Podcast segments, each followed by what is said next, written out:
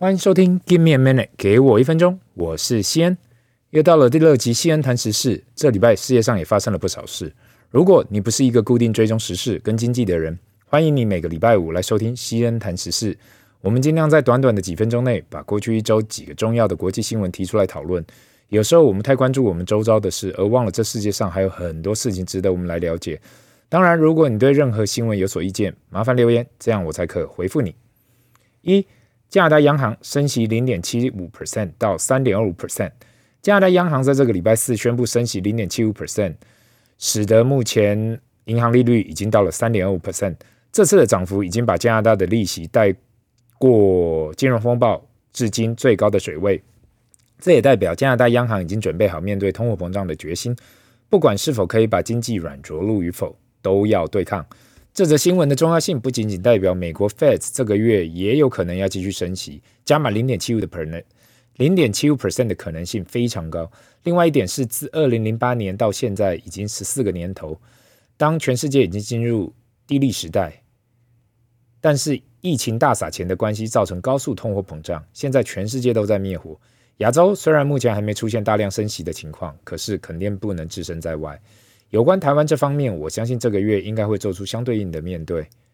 虽然说这个礼拜台湾央行总裁杨金龙有提到明年的经济会面临到逆风，可是不做出相对应的措施会引起资金的外流。第二则新闻：新国英国选出新的总理 Liz Truss，呃，接替前总理 Boris Johnson。英国保守党这礼拜选出新的总理 Liz Truss 来接替七月 Boris Johnson 辞去的位置。四十七岁的 Liz Truss 成为英国历史上只有。只在有名的柴契尔夫人及 Theresa May 之后，第三位女性总理。这则新闻可以看到，其实世界上的领袖越来越年轻了。另外，女性也是越来越有机会掌权。New Zealand 的总理也是女性，在三十八岁就当上总理了。丹麦的总理目前也是女性，也差不多四十五岁上下。所以现在看起来，经历过了那么多年，世界对于女性当上国家领袖，已经慢慢是可被接受的事实。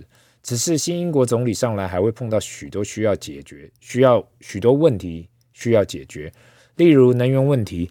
新总理 l i s t r u s 上来马上提案要补助英国人民今年冬天的能源费用，因为常年依赖俄罗斯，现在俄罗斯跟乌克兰战争后，英国跟欧盟不再或是减少俄罗斯进口能源，这也导致现在俄罗斯能源价格大涨。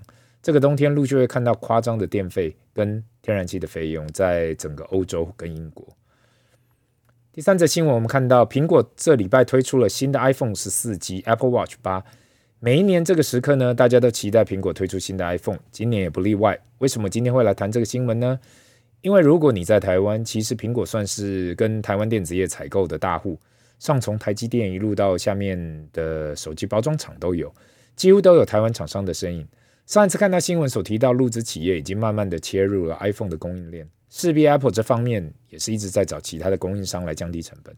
没办法，在商言商，每间品牌厂都希望可以降低自己的成本。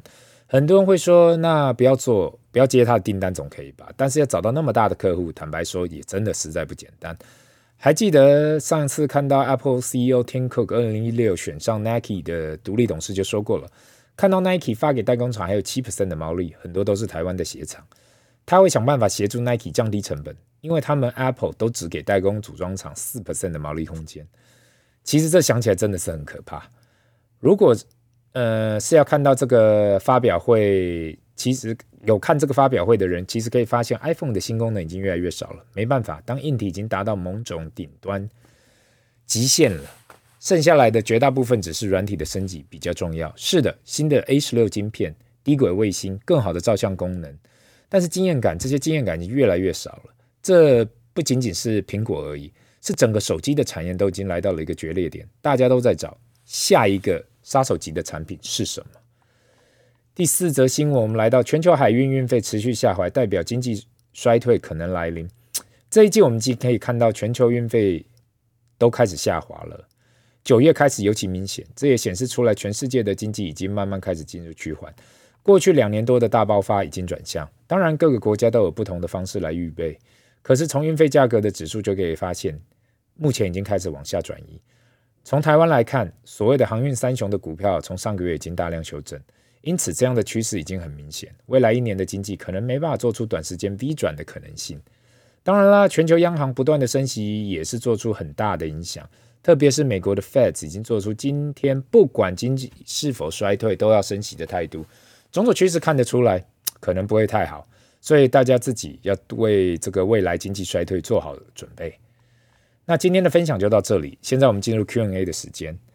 呃，首先第一个问题，西安你好，为什么今年的股票跟债券都同时下跌啊？不是说股票跌，债券涨，所以股债配可以避险吗？首先，先谢谢这位听众问的那么好的问题，因为这有关这个问题，我也想了好几个月了。毕竟我自己也是使用股债配，也没想到今年会发生这样的问题。如果你单单去用债券 ETF 去看的话，连债券都进入熊市了。为什么你这样？你问为什么这样问呢？坦白说，我没有一个很完整的答案。我只是用，因为全世界都想要把过热的经济体降温，使得要大量升息。大家应该都知道，升息会导致债券价格下跌。另外，大家也预估在升息的情况下，股票市场也不会太好，所以造成今年少见的股债双双进入熊市的状况。如果未来不会出现，你至少可以吹嘘在二零二二零二二年你碰过这样的事情。第二题，第二个问题是，礼拜二的节目有提到小朋友学财商，请问未来会有实体的课程吗？目前团队人力实在是超吃紧的状况下，没有这样的想法。另外，其实给我一分钟的 podcast 就是完全做心酸的，算是我本人免费回馈过去学到的东西来给跟碰到的东西来给各位听众，这应该可以算是我的 ESG 或者某种社会回馈吧。所以你问我小朋友学财商未来会不会推课，我真的认为不会。相信与其推课，我不如好好把这个 podcast 做好比较实在。但是还是谢谢你的提问。今天的分享就到这里，如果有什么想要让我知道的，还是你对本节目有什么看法？麻烦留言，不要忘了按赞及订阅。Give me a minute，给我一分钟，Bye。